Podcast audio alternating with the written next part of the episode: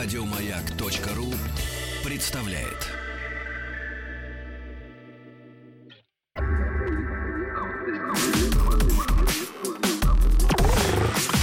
Двадцать два.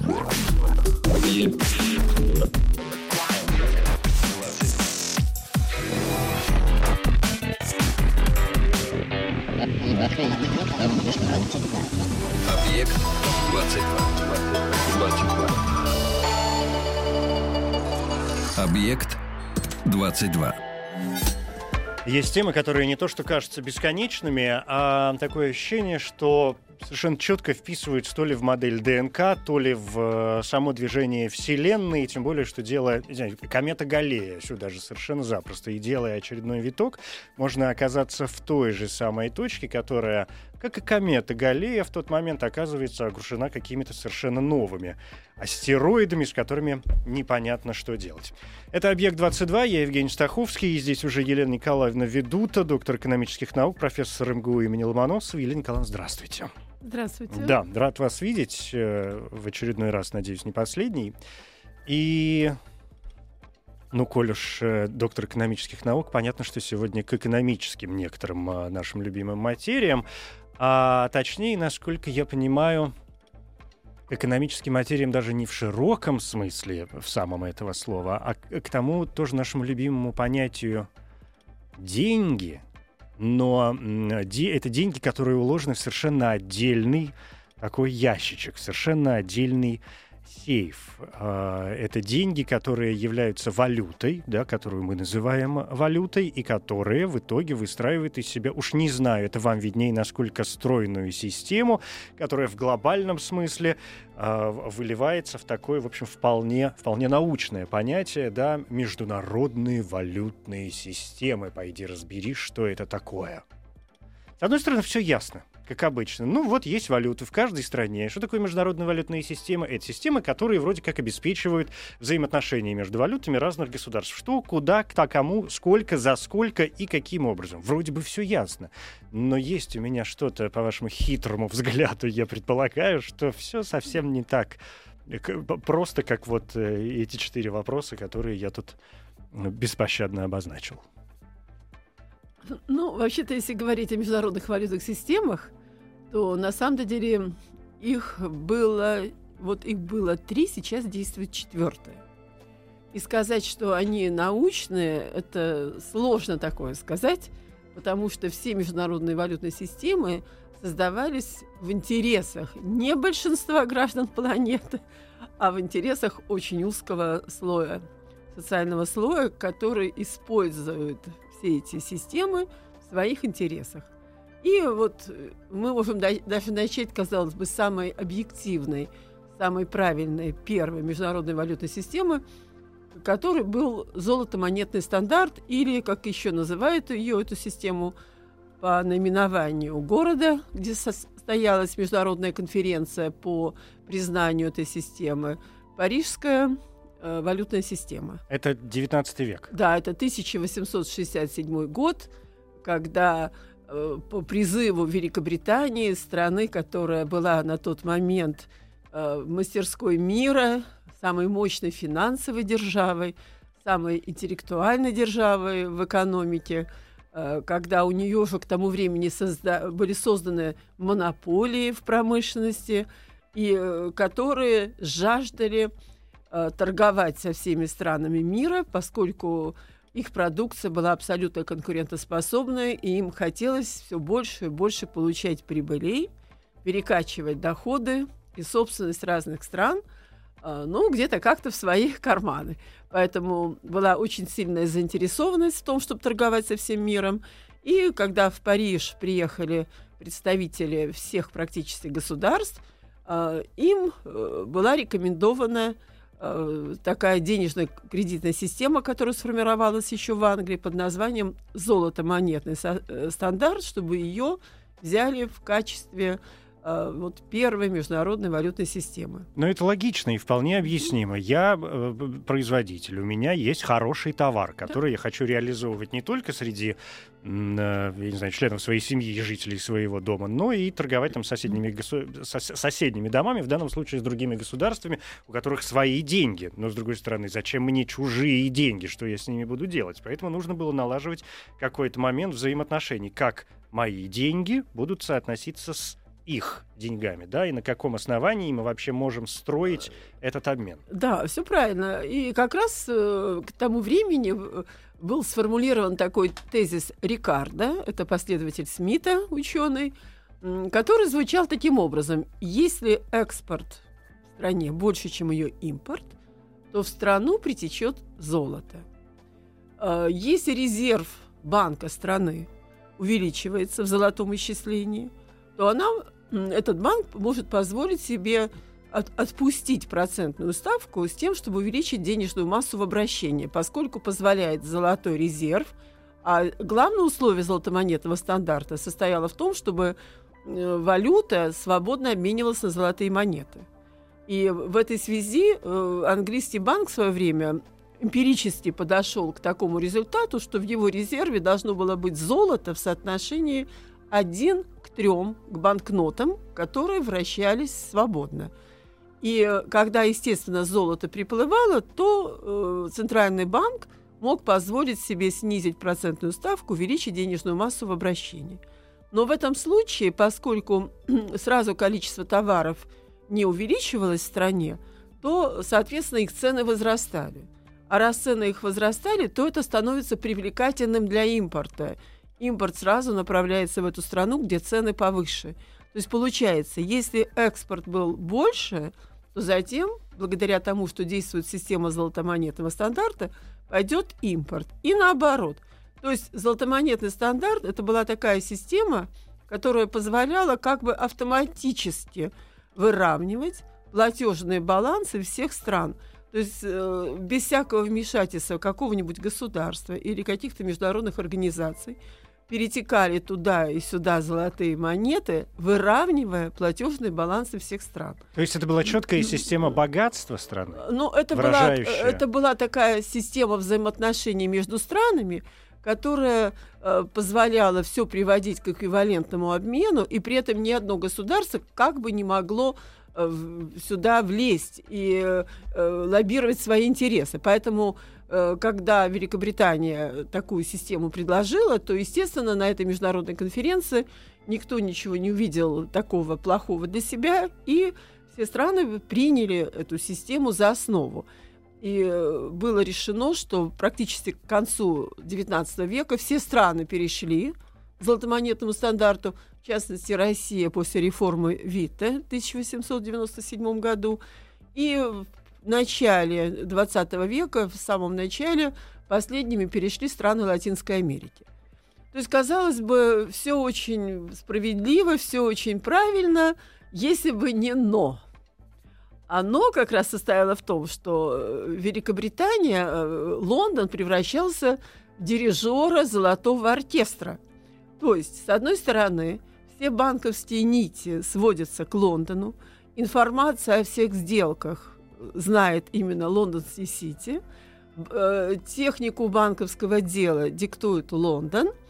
А самое главное, у Великобритании появился шанс рисовать фунта стерлингов больше – чем позволял ему золотомонетный стандарт. Вот это надо пояснить, почему так произошло. А потому что очень много стран, когда подсели на эту систему, то э, фонд стерлингов стал пользоваться, естественно, самым высоким кредитом доверия.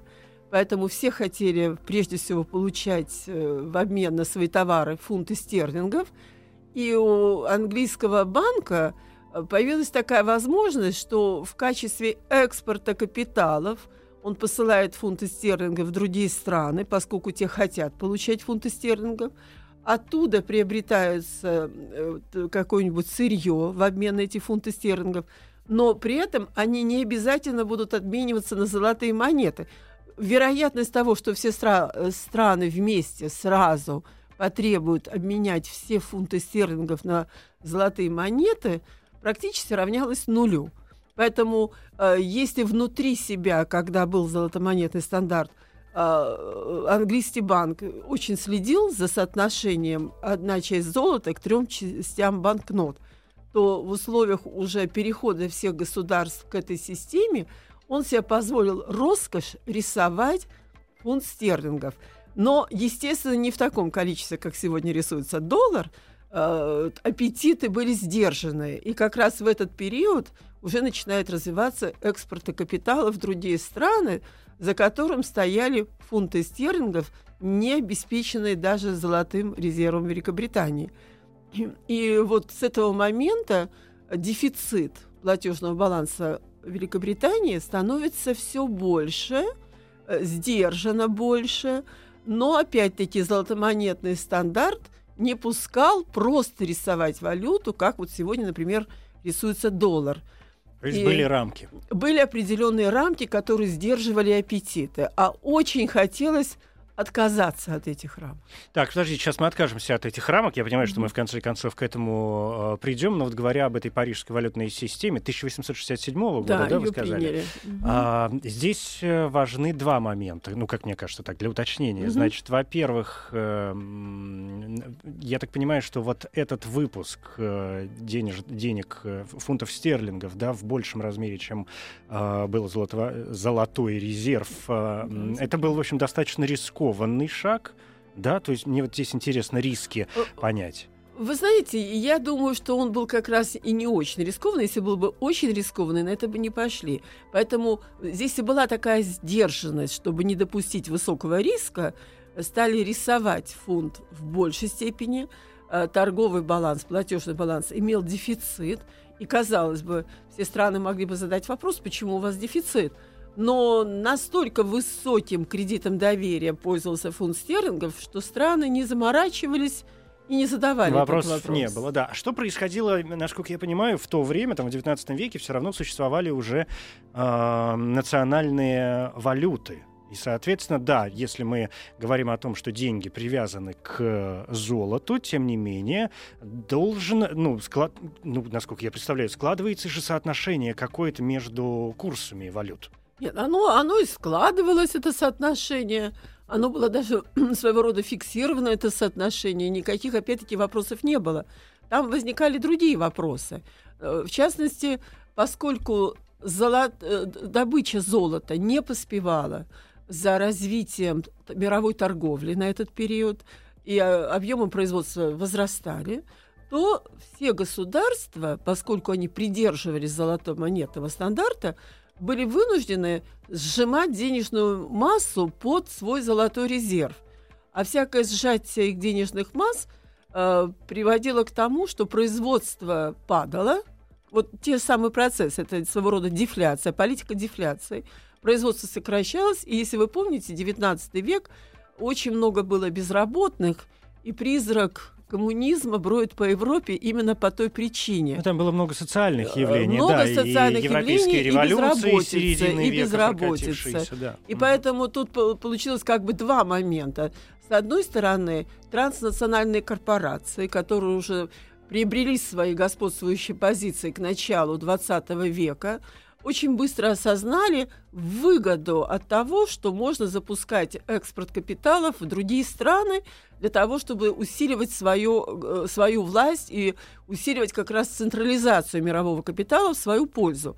Поэтому им требовалось запускать этот инструмент все более интенсивно. А сдерживал аппетиты, конечно же, золотомонетный стандарт – который все равно требовал обмена валют по заданному курсу на золотые монеты. Прежде чем мы двинемся дальше, я сейчас э, попробую угу. задать вам самый глупый вопрос в своей это жизни. Нормально. это нормально. Спасибо. Это нормально. Это нормально, да. А, то есть можем ли мы говорить о том, что увеличение денежной э, массы произошло еще и потому, что как бы это сказать-то по-русски, интенсификация, да, увеличение а, вообще а, размеров, объемов производства, взаимоотношений между разными а, странами, вот это ускорение, это глобальный технический прогресс, который, да, настиг а, да, мир там в конце 19-го, уж на, я даже не беру 20 век здесь, мы скакали такими сумасшедшими темпами, что, пойди, а, останови, привел к тому, что необходимость денег — денег как, как, как бумаги, да, как, как средство вот этого платежа, я не знаю, обмена, там, э, меры стоимости и так далее. Необходимость в них превысила просто имеющиеся запасы золота в мире. В что принципе, не было столько э, золота в просто. В принципе, э, сама жизнь диктовала какие-то новые критерии определения вот этой денежной массы, потому что золотой запас, он, в принципе, ограничивает. Э, была такая сторона медали. И, в общем-то, э, и сегодня, когда кто-то говорит о том, что возможно возвращение к золотому стандарту, вот сегодня в нынешних условиях я думаю, если еще производство будет деградировать дальше, как оно вообще деградирует в мире, может быть, рано или поздно мы можем вернуться к золотому стандарту. Ну, в принципе, да. Почему да, нет? Почему? Есть же движение как вперед, так и назад. Угу. Кто нас возможно. остановит? Да. Так, с парижской валютной системой, ну, приблизительно все понятно. Mm-hmm. Но, видимо, в какой-то момент она то ли перестала, устра... перестала устраивать, то ли э, произошел какой-то, не знаю, системный сбой, назовем это так, что появилось э, нечто иное. Я бы сказала даже так. Как раз именно потому, что эта система перестала удовлетворять растущие аппетиты транснациональных корпораций, э, я думаю, что именно ими было решение, принято решение разрушить все те договоренности, которые были сделаны в Париже. А лучший способ разрушения всех договоренностей – это война. Так что, на мой взгляд, Первая мировая война, она как раз и имела в основе своей причину, э, что, ну, во-первых, это, конечно, был кризис своего рода, и то, что э, сильные мира сего э, быстро осознали, что им требуется получить такое право просто рисовать ту самую валюту, не, э, не сравнивая ее с золотым обеспечением, а просто рисовать в обмен на материальное богатство других стран, у которых такие, такой валюты нет, они не имеют права ее рисовать. Поэтому я Но которые хотят ее да, получить. Да, я, да, причем надо рождать спрос на эту валюту. Я думаю, что э, такой был продуманный хороший сценарий, начиная от Первой мировой войны, и, как мы видим, э, вот в течение определенного количества лет он был реализован. Этот сценарий до этого имел э, тот самый эксперимент, тот опыт, который дал золотомонетный стандарт, принятый в Париже. И э, вот как раз уже после Первой мировой войны начинается совершенно новая эпоха в развитии человечества, когда, во-первых, государства начинают свободно вмешиваться в денежно-кредитное обращение, то, что не было до этого, а затем еще и международные экономические организации, такие как МВФ, э, тоже вмешиваются в денежное обращение – это, Каким образом э, вмешиваются? Ну, начнем с того, что вот сама уже Первая мировая война послужила таким толчком, что э, ВПК, военно-промышленный комплекс страны, он, естественно, в преддверии войны требует, что ему нужен госзаказ для того, чтобы поддержать обороноспособность государства. И для того, чтобы удовлетворить вот эту потребность, Э, государство должно финансировать этот госзаказ, и его бюджет имеет дефицит. А теперь возникает вопрос, а как покрывать вот этот дефицит? О каком золоте может идти речь? Ни о каком. Государство начинает брать займы. Ну, есть, конечно, и просто эмиссия денег, это казначейство небольшие купюры выпускает, э, чтобы покрыть дефицит. Но главное это сделать займы – и тоже возникает такая новая идея после, в течение Первой мировой войны, и после нее она развивается. Под эти ценные бумаги казначейства, которые выпускает государство, Центральный банк берет их в залог и уже рисует банкноты.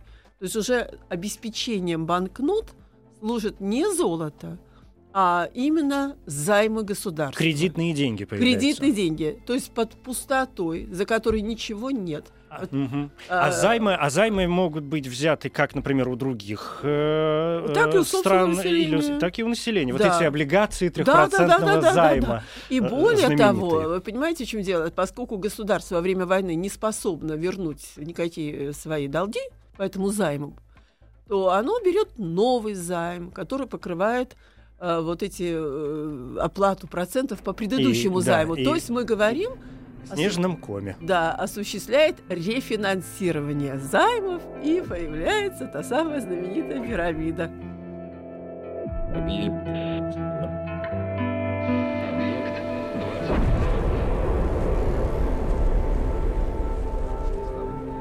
Объект 22.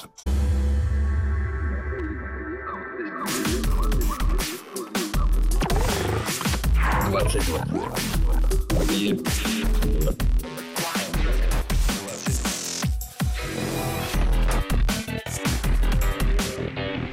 Объект. Объект 22. 22. Объект 22. Елена Николаевна Ведута, доктор экономических наук, международные валютные системы сегодня в центре э, моего интереса. А, Елена Николаевна, ну, я так понимаю, что мы говорили об этой парижской валютной системе, достаточно много ей времени как-то уделили, потому что она первая, основная, надо было понять а, основу, поэтому я, честно говоря, не вижу в этом ничего плохого. Но вот чтобы все успеть, потому что я со времен школьной программы помню Бреттон Вуд, а до него еще нам, видимо, предстоит добираться через, через какие-то кочки, поэтому давайте ускоримся. А, ну, давайте, да. Я просто хотела сказать, что вот после, э, после Первой мировой войны а, следующая мировая валютная система это была генуэзская. Ее называют еще золотослитковый или золотодевизный стандарт. Что это означает? Поскольку мир был многополярный после войны, а, три ведущие страны, США, Англия и Франция, то, соответственно, их валюты становятся ключевыми резервными. Ну и поскольку еще не было ничего такого придумано другого, кроме золота, то э, договорились, что в основу следующей валютной системы будет опять-таки положено золото. Однако одно но. Не золотые монеты, а золотые слитки. На золотые слитки прямо обменивались э, фунт стерлингов, доллар и французский франк. А остальные валюты э, тех стран, которые вступили в эту систему, менялись косвенно на золото. Как мы говорим, они менялись на девизы Вот на эти иностранные, иностранные валюты. валюты, а затем уже могли меняться на золотые слитки. Что произ... вот, То есть это такой ход через э, бабушку. Да, да. И, то есть уже зависимость этих стран от трех, трех ключевых валют. Вот казалось бы, вот То есть вот так появляются, по сути, резервные валюты. резервные валюты, избранные победительницы в предыдущей войне. И возникает вопрос, а э, почему именно золотой слиток? Да потому что, во-первых, золотой слиток весит где-то 12,5 килограмм. Очень удобно. И уже, э, удобно. Никто уже с таким слитком в магазин не пойдет и не будет его обменивать на э, валюту данной страны. То есть фактически переход к золотым слиткам означал, что золотые монеты были вытеснены с внутреннего обращения. Золотые слитки стали обслуживать только торговые взаимоотношения между странами. Что это давало, э, опять-таки, э, тем, кто заинтересован во внедрении тех либо иных ми- мировых финансовых систем? А это давало возможность, что Центральный банк страны уже мог расширять денежную массу, либо сжимать денежную массу, то есть проводить политику дефляции По своему усмотрению. по своему усмотрению, не обращая особого внимания на то, какой у него золотой резерв. Таким образом, как раз в сговоре США и Франция сумели нанести удар по Великобритании. По фунту стерлингов. по фунту стерлингов. Э, После чего Великобритания, у которой был завышенный курс по отношению к золоту, была вынуждена проводить глубокую дефляцию, потому что она поддерживала фунт на высоком уровне, и Англия считала, что автоматически к ней будет приплывать золото из других стран, чтобы позволять дальше развивать свою экономику. То есть французы Но и американцы подцепили В такие сговоре, англичан. Да, Ой, и, молодцы. Ну, сговор. Но я бы Мгм. даже сказала, может быть, это, э, сговор между государствами был сделан, потому что каким-то транснациональным корпорациям, которые выше государств, был выгоден сговор двух государств против третьего государства. Слушайте, ну как бы это ни звучало и не казалось чем-то таким подозрительным, может быть, даже подлым с чьей-то точки зрения, но это гениально. Это гениально. Это совершенно же гениально. Это гениально. В результате Англия вступила в глубочайший кризис. У нее безработные гуляют по улице, и даже мы в нашей стране в этот период, где-то это был 1927 год, в надежде смотрели на события в Великобритании, что там произойдет э, следующая социалистическая революция. Но э, опять-таки не там сложилось. Э, на, у нас не сложилось, потому что э, все было опять-таки продумано, появился Кейнс, который до того времени удачно появился, и рекомендации которого были следующие. Если политика дефляции нам мешает развивать производство, у нас много безработных, давайте проводить политику умеренной инфляции, запуская э, лишние деньги, э, мы тем самым будем оживлять наш спрос, мы будем, э, наше производство начнет подниматься, и, соответственно, по спирали э, каждая следующая отрасль начнет подниматься, и мы тем самым выйдем из кризиса. Но я хочу сказать, что в 1931 году приходит Ллойд э, э, к власти Великобритании. Он реализует целую систему мер для того, чтобы она выходила из той глубочайшей дефляции, в которой оказалась тогда в 20-х годах. Но вот этот золотой, золотослитковый и золотомонетный стандарт, он был принят, кстати, и в нашей стране. Если вы помните золотой червонец, это тоже Э, мы, э, когда перешли к золотому червонцу, благодаря реформе 22-24 годы, по сути, это был наш переход к тем правилам хозяйствования, которые были продиктованы этой системой. Мы ее восприняли, и мы были в ней, в этой системе. Ну вот э, сговор, мне кажется, здесь важно вот что, на что обратить внимание. Сговор угу. США и Франции это прекрасно и гениально, но это ведь не избавило, скажем, те же самые Штаты от знаменитейшей вот той Великой депрессии которая их э, накрыла. Это связанный, по вашему мнению, процесс? Ну, вообще вся экономика, она настолько связана, каждый следующий этап, который развивается за предыдущим. Понимаете, в чем дело? А, после э, Первой мировой войны в Штатах не было никаких проблем с золотом, у них не было такой проблемы, как э, вся, все европейские страны были вынуждены делать, им нужно было вернуться к золотому стандарту, как они договорились в Генуе. И э, они проводили политику дефляции, где-то похожую на ту, которую проводят сейчас европейские страны. По сжатию денежной массы, чтобы их валютный курс э, рос. Да, и соответствовал Э, золотому обеспечению фиксированному, о котором они договорились. И э, такой проблемы не было в США. Поэтому в тот период, пока европейские страны восстанавливали золотой стандарт, США решили быстро развивать передовые технологии, так называемые точки роста, следуя теории Форда политики рационализации, и э, развивали они это все за счет сельского хозяйства. Почему возник там кризис именно сельском хозяйстве, когда куча фермеров побежали в города и пошли там восстания, и что, ну, забастовки. И второй момент. Аграрные страны Латинской Америки тоже субсидировали Америку. И э, тоже не могли платить по долгам, э, которые они сделали э, в силу того, что цены на сельскохозяйственную продукцию были низкие, а на промышленные товары были монопольно завышенные. Они и третий момент. Пока доллары гуляли по Европе, которая восстанавливала золотой стандарт, они гуляли из страны в страну. Последние страны восстановились к 1928 года. Э, поспекулировали. И что им дальше здесь делать? Они вернулись на родину. И вот эти все три фактора, когда они возвращаются на родину, вначале они создали такой ажиотаж, потом все эти пузыри спекулятивные стали сдуваться. И, и получили крах на фондовой бирже 29 год, когда все Э, акции э, предприятий стали резко падать, и вообще никто ничего не мог продать для того, чтобы возобновить хотя бы простое воспроизводство. Потому что стоимость оказалась слишком завышена, да? да? То есть вся эта игра в спекуляции плохо обернулась тем, кто ее запускал с, э, с Америки в Европу. Любой пузырь рано или поздно лопается, да. это уж совершенно однозначно. А я правильно понимаю, что вы ведете к тому, что в итоге вот эти сложные, в том числе и денежные взаимоотношения, валютные да, взаимоотношения между странами, э, могли быть одной из основных причин наступления Второй мировой? Э, ну да, потому что ко Второй мировой войне, войне так получилось, что выкарабкивались из э, кризисов, которые наступили 29-33 годы, э, страны по-разному. Это выкарабкивалась Великобритания с британским содружеством. Вот и сейчас они хотят уйти из Европы, выкарабкиваться опять-таки с ними. Это был один такой полюс в мире. США вместе с Канадой и Латинской Америкой – это второй полюс. Но если вы помните, в Европе был третий полюс – это э, фашистские организ... Э, государства. Италия, Германия. Италия, да. Германия, потом еще не только, Испания, Венгрия, угу, Румыния, угу. потом и Францию захватили.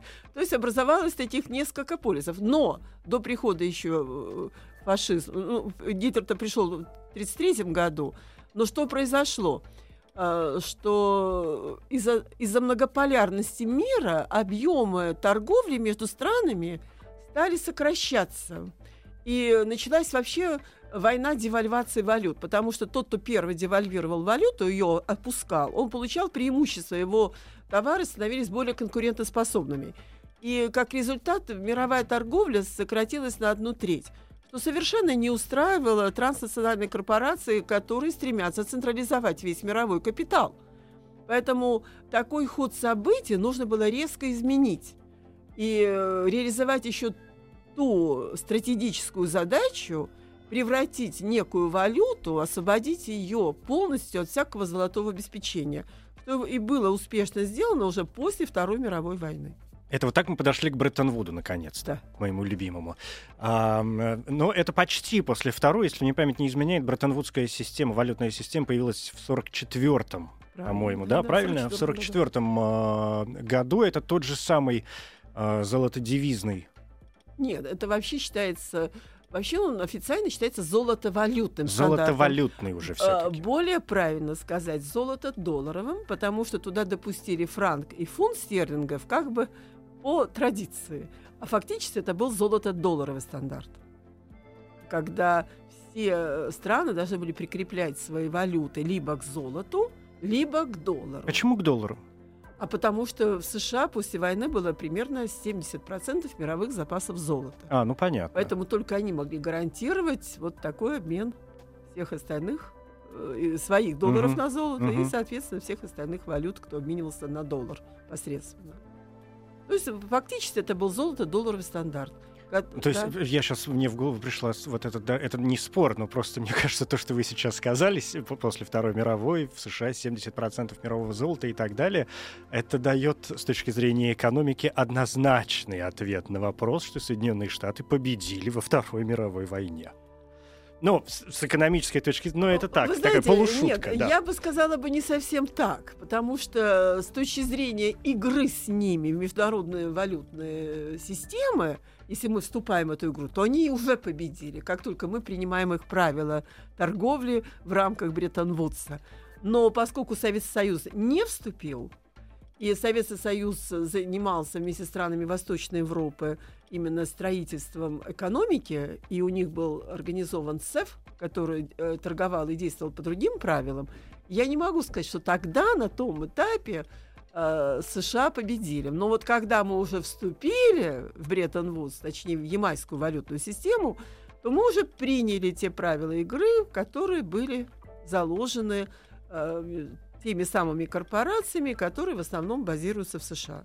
Сейчас мы подойдем к ямайской валютной системе. Это уже такие суровые 70-е. Надо, наверное, про Бреттон-Вуд сказать, что именно а, тогда были созданы и МВФ, и Международный банк реконструкции и развития. Это все достижение Бреттон-Вуда.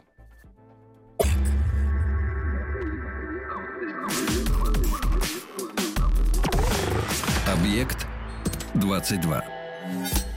Ну уж нет, Елена Николаевна, от Бреттон-Вуда я вас так просто не отпущу, потому что сам уж сказал, это А про МВФ и МБРР, то надо, конечно, сказать и Б. Тем более, что вы сами сказали, потому что ну, мы говорим все время о Франции, США, Великобритании там, и так далее. А что Советский Союз и насколько он вписывается вообще во всю эту систему? И где СССР, и где МВФ? А, мы собирались вначале вступить в состав МВФ, но, опять-таки, МВФ – это акционерное общество. И э, в зависимости от того, сколько золота могли внести все страны, им присваивалось соответствующее количество голосов, э, э, которыми они распоряжались при голосовании. И когда мы увидели, мы, кстати, могли внести золото практически вот в два раза больше, чем Франция. Э, мы были на третьем месте после США и Англии. Но когда наше руководство страной вдруг поняло, что э, в этом случае мы будем вынуждены следовать рекомендациям тех, у кого в сумме голосов больше, то есть мы сдадим наши позиции, то мы отказались от вступления в МВФ, и мы образовали свой блок э, в соответствии с Варшавским договором, Э, мы создали СЭФ, Совет экономической взаимопомощи, угу, да. где были другие расчеты, и мы были относительно независимы. То есть мы говорим, мир был биполярный. Не вступление СССР в МВФ э, как раз объяснялось тем, что мы собирались с ними конкурировать э, в экономике. На международном экономическом На международном, рынке, да? да? да. Хорошо, но наступают 70-е, 76-й год, Ямайка. Что, что происходит? Там ведь э, теряется вот этот зол- золотодевизный стандарт, и появляется какая-то новая история, которую вообще мне, честно говоря, сложно ну, понять. Э, вся проблема в том, что э, США очень хорошо продумывали развитие э, вот этой системы Бреттон-Вудской. Каким образом? Они продолжали создавать все больше спрос на доллары.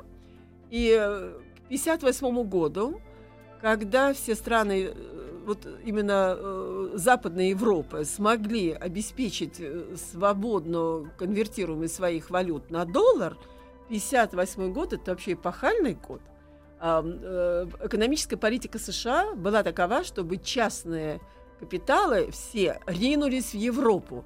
И более того, именно тогда появляется мировой рынок судных капиталов, или, как мы говорим кратко, одним словом, евро-рынок, появляются доллары, которые лежат за границей – и национальное правительство не имеет права их ну, ограничивать каким-то образом операции с этими долларами и не облагает их налогами, потому что это иностранные э, деньги. Фактически возникают те самые, как их потом называют, евровалюты, потому что право спекулировать дали и иенам, их назвали евро-иены, и маркам, евромаркам и так далее – которые получают определенные льготы по сравнению с операциями в национальных валютах. И, естественно, центральные банки всех этих западных стран, как и предприятия этих стран, гораздо с большим удовольствием проводили операции в евровалютах на мировом рынке судных капиталов, чем на национальных финансовых рынках. Имея колоссальное конкурентоспособное преимущество, мировой рынок судных капиталов начинает развиваться. И, естественно, к 70-м годам ни одно государство не могло найти никаких методов госрегулирования своей экономики, поскольку уже царствовал мировой рынок судных капиталов. Мне поэтому очень смешно, когда вот сегодня многие говорят о том, что мы сейчас просто так включим госрегулирование экономики на уровне 70-х годов, как это было в западных странах, оно уже проиграло мировому рынку судных капиталов. Проснулись. И, и об этом лучше не думать. И как раз эм, э, для того, чтобы перейти к ямайской валютной системе, большую роль сыграл первый нефтяной шок.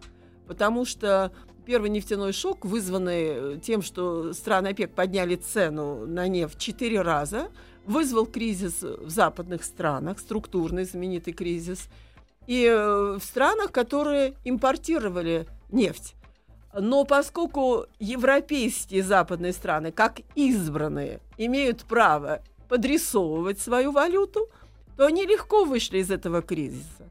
А все долги, связанные с тем, что произошел перекос в цене на нефть, в четыре раза она поднялась вверх, как раз упали на развивающиеся страны, которые импортировали нефть.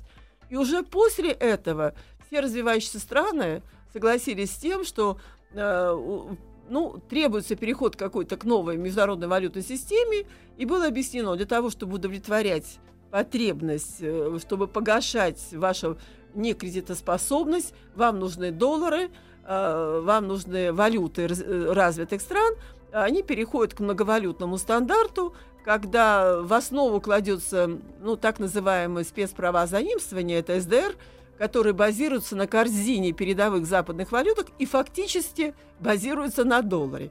И с этого момента официально доллар просто рисуется и далее, кстати говоря, происходит и второй нефтяной шок, 79-81 год, э, когда и Нью-Йорк э, вместе со, ну, Нью-Йорк объявляет о том, что Штаты становятся зоной офшора, снимаются всякие ограничения с финансового рынка США.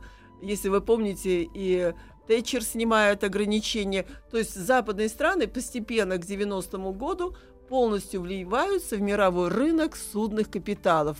Они подготовились к тому, чтобы раскупать э, собственность бывшего СССР и э, стран Восточной Европы. Все было очень скоординировано и продумано к началу 90-х.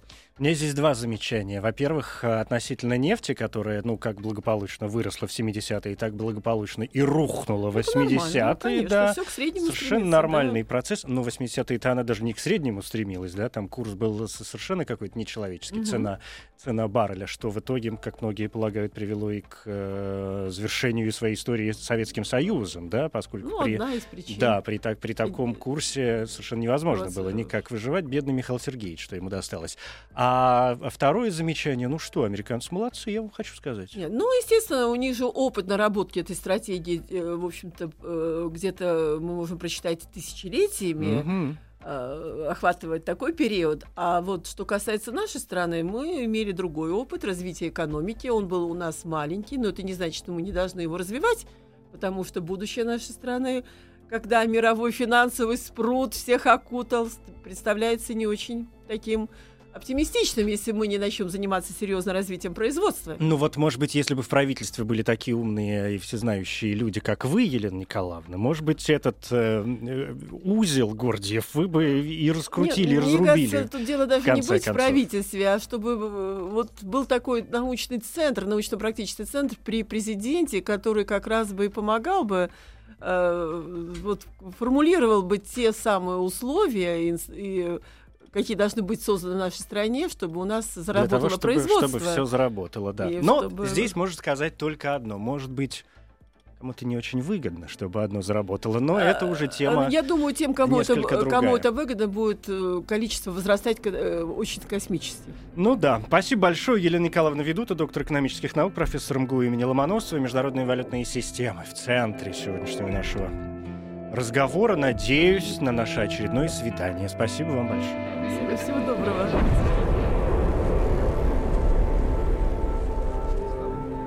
Объект 22. Еще больше подкастов на радиомаяк.ру.